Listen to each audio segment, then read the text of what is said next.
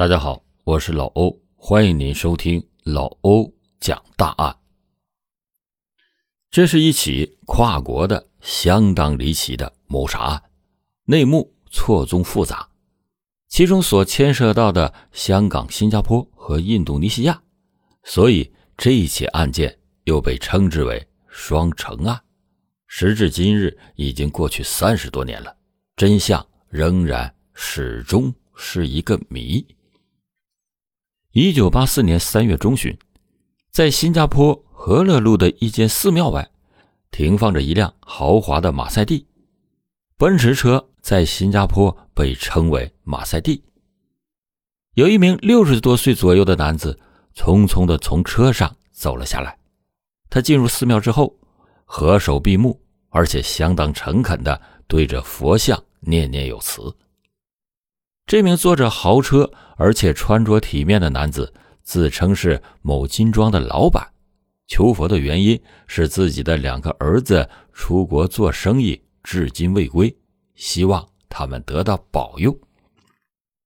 寺庙内的和尚给他烧了一道灵符，嘴中念念有词一番之后，和尚悄悄地告诉老板说：“几日之内一定会有两位儿子的消息。”三月三十一日，这位来到寺庙祈祷的老板又焦急地跑了回来。他对寺庙中的和尚说：“他的两个儿子已经有了消息，不过并不是好消息，是陌生人给他打了一个长途对话，告诉他说，他的两个儿子已经被他们绑架了。如果想要解救他的两个儿子的话，可以用一百万元去赎回来。”附加条件是千万不能报警，不然他们会撕票。这两个出国做生意至今未归的人是谁呢？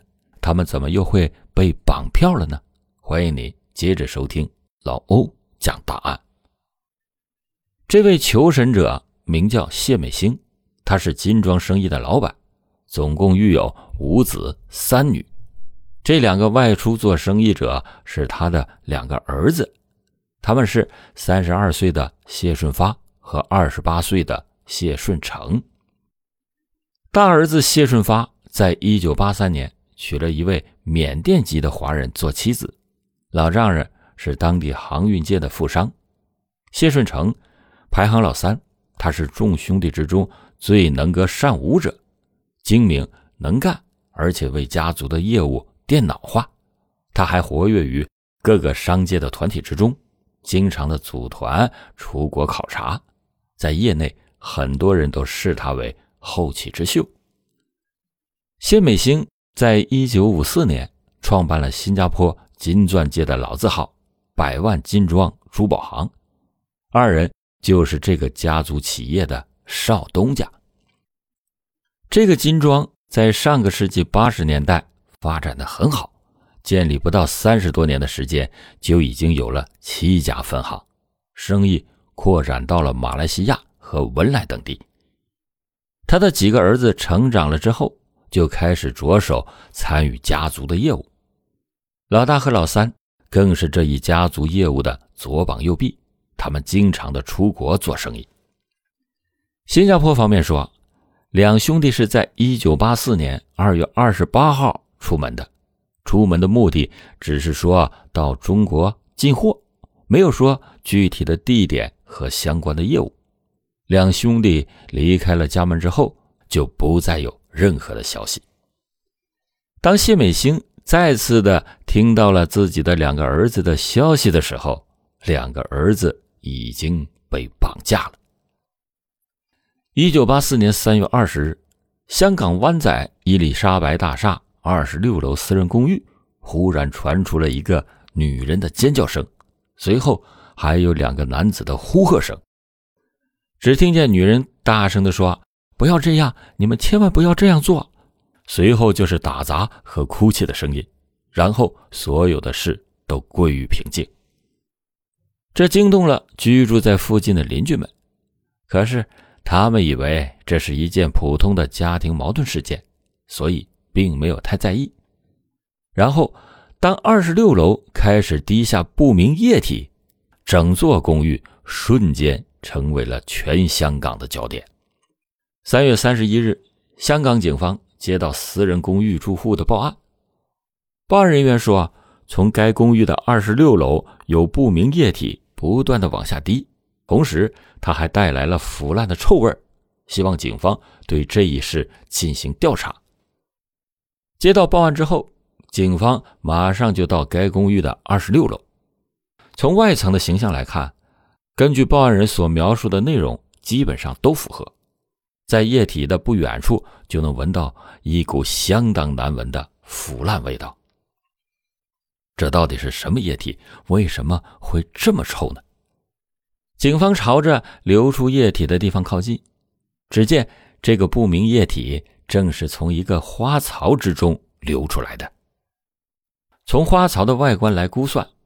它的长度大约在二点六公尺左右，宽度在零点三公尺左右，深度最低也有一公尺。花槽的设计模样是香港私人公寓都非常普遍流行的外置型，主要的设计目的就是充分的利用空间。它的作用一般是用来种植花草的。这个花槽与其他的不同之处就在于。它的上面已经覆盖了一层固化水泥，从设计的厚度来看，水泥之下还有一个很大的空间，足以让人们利用。那么，花槽之中的水泥里面是有什么作用呢？是什么东西藏在里面了吗？警方很快就撬开了被人特意填上去的在花草之中的水泥。当水泥被一块一块的挑出来之后，一股腐烂的臭味马上扑向了整栋二十六楼的公寓楼层。正在工作的警员们不得不戴上了面具，才能继续工作。只见水泥之下还藏着厚厚的床用被子，被子被警方掀开了之后，两具已经高度腐烂的尸体马上映入了警员们的。视野之中，尸体的高度腐烂，体液不断的往外流，从花草之中流出的液体就是尸液。从尸体上，警方发现生前有被虐待过的痕迹。在两床被子之中，两具尸体的双手都被铁链锁住，他们的旁边还有一把铁锤，其中一具尸体惨遭肢解。恐怖和恶心的场面令人不堪入目。从尸体的不完整程度来看，这很明显就是一起谋杀，并且企图毁尸灭迹的恶劣案件。凶手首先对一具尸体进行了肢解，发现肢解尸体的方法行不通之后，又用水泥将两具尸体都掩埋在了花草之中。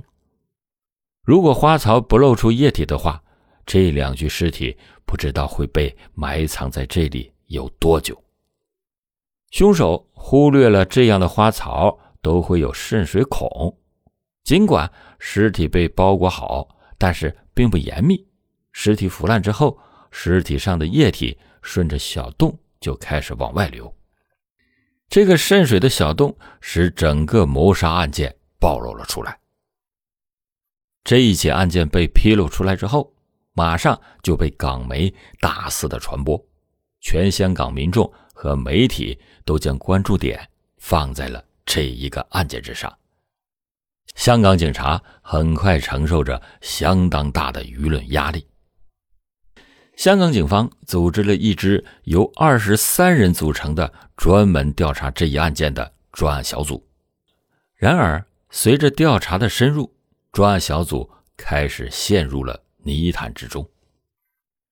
两具尸体很快就被运往法医处做检查，法医给出了初步的检测报告，对其内部器官进行深入的检测之后，从两个人的胃部之中都发现了会有迷幻药的饮料。从身体的外观来看，两位死者的颈部均有被勒压的痕迹。至于尸体旁边取出的铁锤，法医判断它并非是杀死他们的凶器，他们应该是在喝下迷魂药之后，在药物的作用之下，不知不觉的被人勒住脖子而死。因为两具尸体都是被反绑双手的，体重比较大，而且死亡的时间差不多是十多天。警方还对屋里面的生活用品进行了调查，发现里面的很多生活物资都是多人使用的，这说明不是一个人在作案。香港警方开始对两位死者的身份进行调查，在尸体的旁边，除了铁锤之外，还发现了洒落的几张名片，其中有两张分别名叫史蒂芬和佐治。从这两张名片的出入境记录的调查发现，他们是在二月二十八日入境的。之后，他们提着两个行李箱进入了尖沙咀的地苑酒店，两个行李箱上的名字也分别是史蒂芬和佐治。警方同时从女性房东那里得知，大概两个月之前，有三名印尼人入住在这里，租房合同上所签的名字叫阿杜卡林。香港警方很快证实了阿杜卡林此人并不存在，他只是使用了假护照与假名字。不过，印尼的身份是真实的。因为他常在公寓附近的一家印尼餐厅用餐，在对其进行调查时，发现他自称是做炒黄金生意的商人。港警相信，跟阿杜卡林在一起的还有两男一女。顺着印尼人和炒黄金生意的线索，警方发现两名死者就是史蒂芬和佐治，他们的真实名字叫做。谢顺发、谢顺成是新加坡的炒黄金商人。这一起案件所涉及到的范围就有印尼、新加坡和香港，这对于案件的破解设置了难度。咱们把案件再回放到谢美兴接电话的时候，接听神秘的电话之后，对方告诉谢家，他们已经把兄弟俩相关的东西放在了豪门宅外的。垃圾桶上，要想解救两兄弟，就必须依照指示去做。从垃圾桶上所获得的录像带来看，只听见里面用英语高喊着：“快救我们，我们可能没命了！”谢美兴告诉警方，绑匪了解他们家的情况，包括谢家人所使用的每一辆汽车的车牌号。如果不依照指示来做，或者是选择报警的话，他们的家人将会遭殃。有传闻，谢美星已经给绑匪付了赎金，有的说啊是两万美金，有的说啊是六十万新币。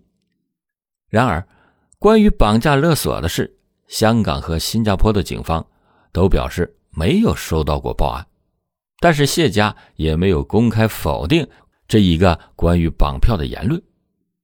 如果他们是如谢美星所说是被绑票的，那么他们是在去谈生意的过程中被绑票，并且谋杀了。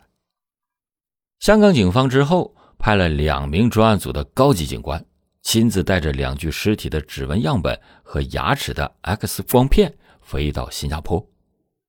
这一案件在新加坡的调查都非常的保密。五天的时间里，两位高级警官。换了几家酒店，逃避每天的追踪。对于谢家人的生意来往，兄弟两人的人脉关系和背景资料，与谢家人接触的人，包括保姆和家庭医生，警方都进行了全面的调查。不过，这些都是极其保密的。警方从两位死者的身上，还找出了一张叫谢顺成的名片。经过与谢家人的证实，这个和谢顺成有着一字之差的名字就是他本人的。一九八二年的时候，谢顺成在新加坡经营一家商号为“福禄商品私人有限公司”，这个名片上的名字就是办这家公司所用的别名。这家公司专做炒黄金生意与黄金期货买卖业务。扩展到了香港和印尼。一九八三年末，新加坡政府开始着手调查黄金期货买卖的活动。这家公司在这一时期突然宣布收盘，收盘的理由就是有大客户炒黄金赔了，他们索性赖账不还，导致这家公司欠下了最少六百万新币的巨款。尽管这样，公司也没有遭到当局的调查，因为他们的客户大都在海外。那谢家的兄弟会不会是因为这个事儿而惨遭别人的毒手呢？凶手是香港人还是印尼人呢？根据谢氏兄弟的朋友透露，谢顺成每月最少也飞往香港一次。二月二十八日那天，他和两男一女同行。谢氏兄弟住在了香港的酒店之后，也在三月二日办理了退房手续。警方对于谢氏兄弟之死，只能认为他们是因为炒黄金生意而殒命。炒黄金业界就上传，有个印尼大亨在他们公司炒黄金，不过没有赢过，前后就亏损了两千多万美元，并且还欠下了三百万美元的账务没有还清。谢氏兄弟结束了在新加坡的炒黄金公司以后。就向这个大亨追债，大亨则认为被他们骗了，要还也是谢氏的公司先给他钱。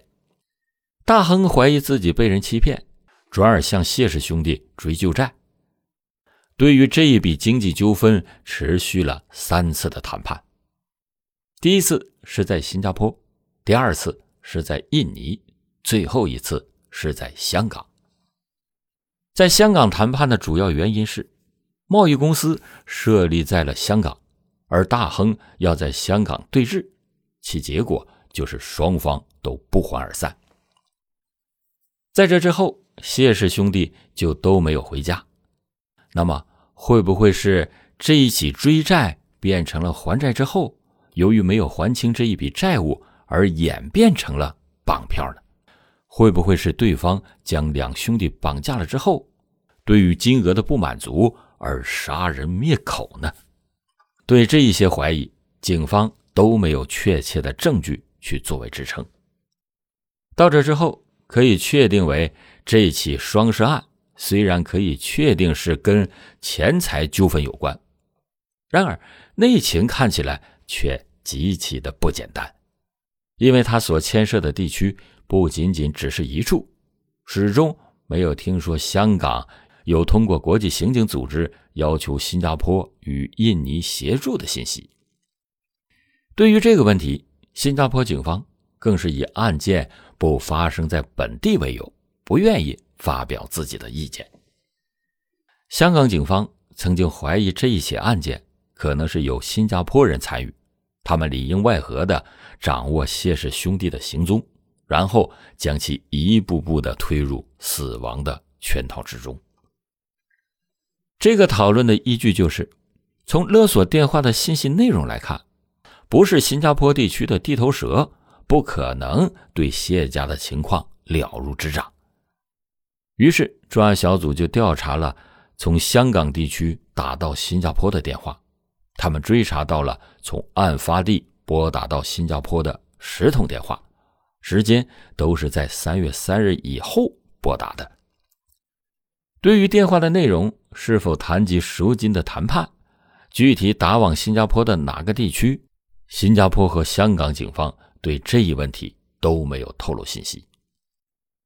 案件更加陷入了迷茫之中，因为在这个调查过程之中，始终无法找到有力的证据来证明撕票的推论。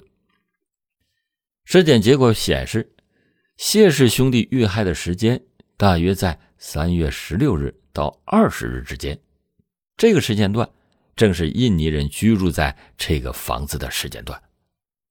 香港警方在对这一时间段的调查之中，询问了将近二百名住在该公寓的租户，有的租户指出，曾经看见有一对男女带着一包水泥上楼。那这是不是他们用来毁尸灭迹的呢？